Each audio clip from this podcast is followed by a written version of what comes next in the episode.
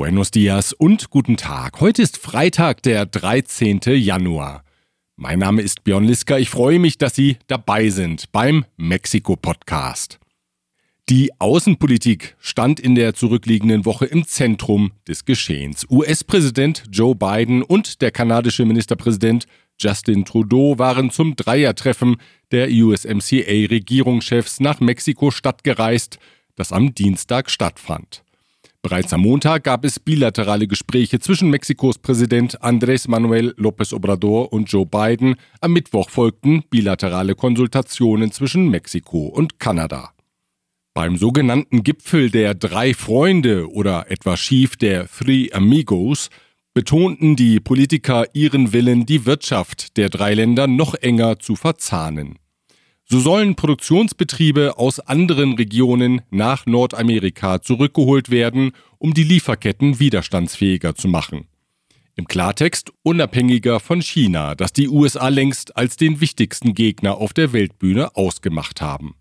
Vereinbart wurde bei dem Treffen die Gründung einer zwölfköpfigen Expertengruppe, die Vorschläge für die Stärkung der nordamerikanischen Wertschöpfung erarbeiten soll, mit dem Schwerpunkt auf Zukunftstechnologien, wie der Fertigung von E-Autos und Halbleitern. Mexiko wird Außenminister Ebrard, Finanzminister Ramirez de la O, Wirtschaftsministerin Buenrostro und den unabhängigen Unternehmer Alfonso Romo in das neue Gremium entsenden. Für einen Misston bei dem Dreiergipfel sorgte die Aufforderung von López Obrador an US-Präsident Biden, die Vernachlässigung Lateinamerikas zu beenden und sich der Region stärker zuzuwenden. Biden erwiderte, in den vergangenen Jahren hätten die US-Regierungen die Region mit milliardenschweren Hilfsprogrammen unterstützt, von einer Vernachlässigung der Region könne keine Rede sein. Ihm sei völlig klar, dass Washington den Problemen nicht den Rücken zukehren könne, sondern gemeinsam mit den Partnern nach Lösungen suchen müsse. We cannot wall ourselves off from shared problems. We are stronger and better when we work together, the three of us. Natürlich sprachen die Politiker auch über die Migration. Wichtigstes Ergebnis ist eine angekündigte Kontingentlösung. Die USA verpflichten sich demnach, monatlich bis zu 30.000 Migranten aufzunehmen, und zwar aus den Krisenländern Haiti, Kuba, Nicaragua und Venezuela. Zugleich verpflichtet sich Mexiko, die Menschen aufzunehmen, deren Anträge in den USA abgewiesen werden. Die zuletzt wieder stark gestiegene Migration von Mexikanern in die USA wurde zumindest vor der Presse nicht eigens thematisiert. Explizit bedankte sich Präsident López Obrador bei Justin Trudeau für ein Programm, das eine Erhöhung der mexikanischen Zeitarbeitskräfte etwa in der Landwirtschaft vorsieht. Quiero agradecer al primer ministro Justin Trudeau por su extraordinario y fraterno programa que consiste en otorgar visas temporales de trabajo. Este programa ya beneficia a 25 mil mexicanos. Es un camino a seguir, el de la migración ordenada. Und an Joe Biden gerichtet, sagte Mexikos Präsident, Usted es el primer presidente de Estados Unidos en mucho tiempo que no ha construido ni un metro de muro y eso se lo agradecemos, aunque no les guste a los conservadores. Nach diesen freundlichen Worten stellte López Obrador die Geduld der beiden Politiker bei der abschließenden Pressekonferenz am Dienstag auf eine harte Probe. Als nämlich am Ende der Konferenz jeder Regierungschef eine Frage zu beantworten hatte, benötigte Joe Biden für seine Antwort sieben Minuten auch Justin Trudeau brauchte nicht länger, obwohl er ja die Kernaussagen auf Englisch und Französisch kommunizieren muss. López Obrador aber sprach 28 Minuten, weil er genüsslich und fernab der gestellten Frage über seine gesamte Regierungspolitik dozierte. Joe Biden und Justin Trudeau hörten zunächst aufmerksam der Übersetzung zu, wurden aber allmählich unruhig und waren sichtlich erleichtert, als der Kollege endlich ein Ende fand. Ya me pasé del tiempo y hay mucho frío. Muchísimas gracias de todo corazón. Muchas gracias. Beim abschließenden Dreierfoto lächelten sie dann wieder ganz professionell, echte Amigos eben.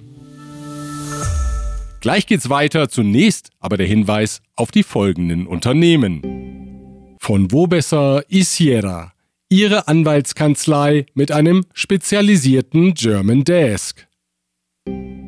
Protection Dynamica, Ihr deutschsprachiger Versicherungsmakler mit internationaler Erfahrung, seit 67 Jahren vertrauensvoll an der Seite von Privat- und Firmenkunden. Rödel und Partner. Ihre maßgeschneiderte Wirtschaftskanzlei.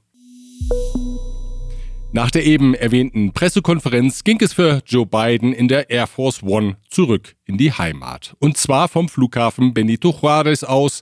Gelandet war Biden am Sonntagabend auf den ausdrücklichen Wunsch von López Obrador hin auf dem neuen Hauptstadtflughafen Felipe Ángeles. Von dort ging es dann mit dem Auto des US-Präsidenten in die Innenstadt. Während der Fahrt berichtete López Obrador anschließend, habe man nicht nur über aktuelle Themen der bilateralen Agenda gesprochen, Zeit hatte Joe Biden nämlich auf der über eine Stunde dauernden Fahrt auch dafür, seinem mexikanischen Kollegen die zahlreichen Funktionen und Knöpfe in dem gepanzerten Fahrzeug zu zeigen, das als die Bestie bekannt ist. fue muy agradable todo el recorrido. Hasta me estuvo ahí mostrando cómo es ese vehículo especial. Él mismo me ponía los botones. Ausgeklammert wurde bei den Gesprächen der drei Regierungschefs das strittige Energiethema. Die USA und Kanada kritisieren bekanntlich die Absicht der mexikanischen Regierung, die Elektrizitätserzeugung wieder stärker unter staatliche Kontrolle zu bringen. Am letzten Tag seines Besuchs sprach Justin Trudeau das Thema explizit an und sagte, es sei mit dem USMCA-Abkommen unvereinbar, private Unternehmen gegenüber staatlichen zu benachteiligen. Er wies darauf hin, dass Mexikos aktuelle Energiepolitik größere Investitionen kanadischer Unternehmen im Land blockiere. Daraufhin sagte López Obrador zu, dass er persönlich mit kanadischen Firmenvertretern über ihre Befürchtungen sprechen werde. Und auch das sei erwähnt, sogar als Liftboy betätigte sich Präsident López Obrador, als er Joe Biden und Justin Trudeau sowie deren Ehefrauen durch den Nationalpalast führte. Er bat die Paare in einen vergitterten Fahrstuhl und drückte dann vergnügt auf eine Taste, schon ging es abwärts. Das wird dem Sicherheitspersonal gefallen, sagte Justin Trudeau, als die Politiker in die Tiefe verschwanden raus aus dem Blickfeld der Bodyguards und Spezialagenten.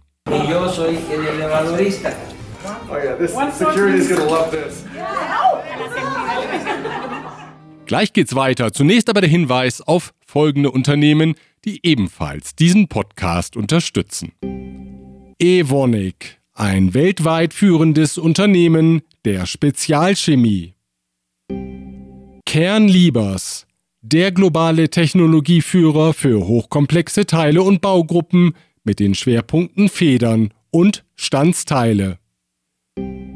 Chloemecom, Technologien für die Automatisierung und die Energieverteilung in der industriellen Anwendung. Und damit kommen wir zu anderen Themen. Ein schwerer Unfall ereignete sich am Samstagmorgen auf der Linie 3 der U-Bahn in Mexiko-Stadt. Zwischen den Stationen Potrero und La Raza fuhr ein Zug auf einen stehenden Zug auf. Dabei kam eine 18-jährige Studentin ums Leben. Vier Personen, darunter der Zugführer des auffahrenden Zuges, wurden schwer verletzt. Das Unglück ereignete sich in einer Kurve, in der die vorausliegende Strecke nicht einzusehen ist. Spezialisten begannen am Montag mit der Auswertung der Fahrtenschreiber der Züge, um die Unfallursache zu identifizieren. Bereits am Sonntag wurde der für den Fahrbetrieb der Metro zuständige Subdirektor Alberto Garcia Lucio auf Anweisung der Hauptstadtoberbürgermeisterin Claudia Schenbaum entlassen. Auch in den folgenden Tagen kam es zu Störungen in der Hauptstadtmetro. So fiel am Sonntag in der Station Salto de Agua ein Kabel aus der Halterung und hing über den Schienen. Am Mittwoch geriet das Fahrwerk eines Zugs in Brand, die Passagiere konnten in der Station La Raza evakuiert werden, verletzt wurde niemand. Claudia Schenbaum bezeichnete die Vorkommnisse als anormal. Sabotage wollte sie nicht ausschließen. Sie sprach von Episodios que nosotros catalogamos como fuera de lo normal, que no son lo que normalmente ocurre en el metro. Deswegen habe sie nach Absprache mit Präsident López Obrador entschieden, für zunächst einmal einige Monate Mitglieder der Guardia Nacional für die Sicherheit und Überwachung in der Hauptstadt Metro abzustellen. Insgesamt sollen 6000 Militärs eingesetzt werden. A partir de hoy, la Guardia Nacional estará presente en las estaciones del metro y en algunas otras instalaciones con 6.060 elementos. Auf Kritik stieß die hohe Zahl der eingesetzten Soldaten. In der Metro sind nun mehr Elemente im Einsatz als in 29 der 32 Bundesstaaten, recherchierte Reformer. Im Michoacán beispielsweise sind es 4600, in ganz Jalisco 4500. Weil die 2000 Polizeikräfte, die ohnehin immer in der Metro im Einsatz sind, natürlich in Dienst bleiben, wird die Metro nun von 8000 Elementen überwacht. Seit vielen Jahren schon gilt die Infrastruktur der Hauptstadtmetro als veraltet und so dürfte die öffentliche Debatte sich darum drehen, ob wirklich eine angedeutete Sabotage der Grund für die technischen Probleme ist oder nicht doch eher ein immenser Investitionsstau. Festgenommen wurden am Mittwoch und Donnerstag 16 Personen, die in den Mordanschlag auf den Journalisten Ciro Gomez Leiva verwickelt sein sollen. Bei der Tat am 15. Dezember hatte die Panzerung seines Fahrzeugs den Journalisten das Leben gerettet. Die im Bundesstaat Mexiko und in Michoacán festgenommenen Männer gehören einer in Mexiko-Stadt und dem Bundesstaat Mexiko aktiven Bande an, die auf Erpressung und Entführungen spezialisiert ist. Bei ihnen wurden elf Schusswaffen, 4000 Päckchen mit Drogen sowie ein Fahrzeug sichergestellt, das bei der Tat zum Einsatz kam. Zudem fanden die Polizisten Mützen mit dem Schriftzug Cartel Jalisco Nueva Generación. Ob das Kartell oder andere Auftraggeber hinter der Tat stehen, ist noch unklar. Die Oppositionsparteien PRI, PAN und PRD wollen auch in die nächsten Wahlen unter dem Namen Vapor Mexico als Dreierbündnis gehen.